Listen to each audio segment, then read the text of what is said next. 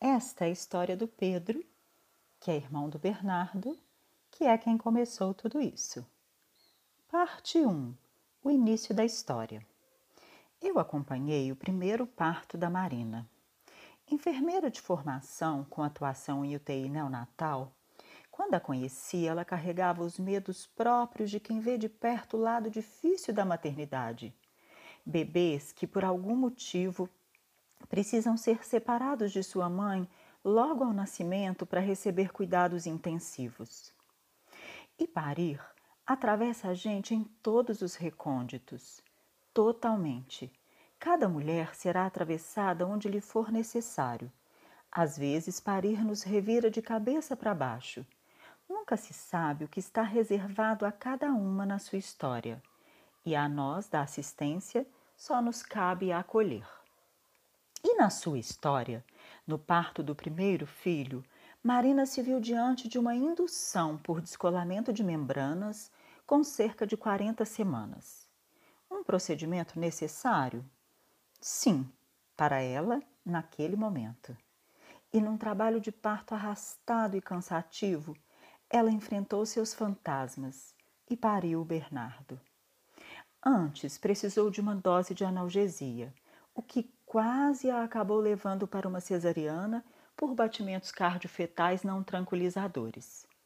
Estabilizada a condição do bebê com um manejo adequado por parte da equipe técnica escolhida por ela para assisti-la em sua travessia, a enfermeira obstetra Rita Siqueira e o obstetra William Fontes, o trabalho de parte prosseguiu e ela pariu orgulhosamente seu bebê Bernardo e seus medos.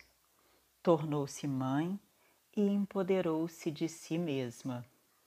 Parte 2 A nova história. Pouco mais de seis meses depois, veio a alegria de estar gestando um segundo bebê. Desta vez, o que antes era medo transformou-se em confiança. Diferentemente da primeira gestação, Marina quis agora aguardar o quanto fosse necessário, o momento em que Pedro e seu corpo se mostrassem prontos, sem intervenção alguma. Os pródromos, tão doloridos e que se sucederam por vários dias no final da gestação, foram transformados em motivo de vibração, pela certeza de que eram apenas parte necessária do processo e cumpriam sua função preparando o corpo para trazer Pedro na hora certa. A ansiedade, mesmo insistindo em bater a porta, dava lugar à confiança, que ia crescendo a cada dia. Com pouco mais de 39 semanas, viria o que parecia ser o início do trabalho de parto. No dia seguinte, as contrações pararam, mas a perda do tampão mucoso mostrava que tudo estava como devia ser, somente não era ainda a hora. Mais um dia de pródromos, e impulsionada pelo desejo de não se deixar tomar pela ansiedade, ela aproveitou junto com o marido e o filho Bernardo para passar o dia no sítio de amigos, não muito longe de casa, e da maternidade que ela havia escolhido.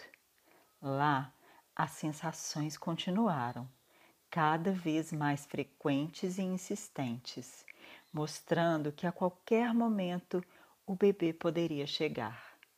No final da tarde, ainda no trajeto do sítio para casa, ela entrou em contato comigo. Dessa vez, já com a certeza de que em breve conheceríamos Pedro. Combinamos que ela passaria em casa para tomar um banho e deixar o Bernardo com a irmã, enquanto a enfermeira obstetra Gabi Reis iria para sua casa avaliá-la. Desta vez, ela não queria internar muito cedo, por saber o que isso poderia trazer. Talvez o desconforto, a necessidade de analgesia novamente.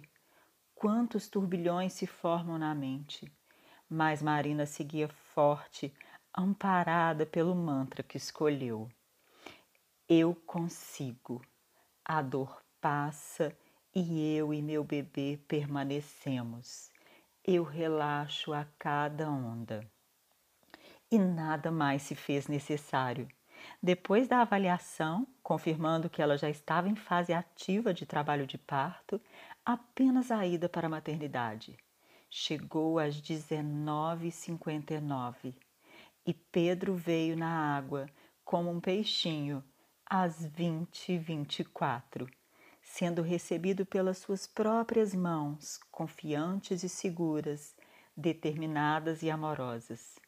Foi um parto tsunâmico, diria quem a viu chegar e parir em menos de 30 minutos. Lindo, como disse a enfermeira obstetra que estava no plantão da Nel Center. Foram quase dois anos parindo a plenitude de confiar em si mesma e no próprio corpo, eu diria. Parabéns, Marina, minha querida. Foi uma honra estar ao seu lado e te ver construir uma história de tanto poder.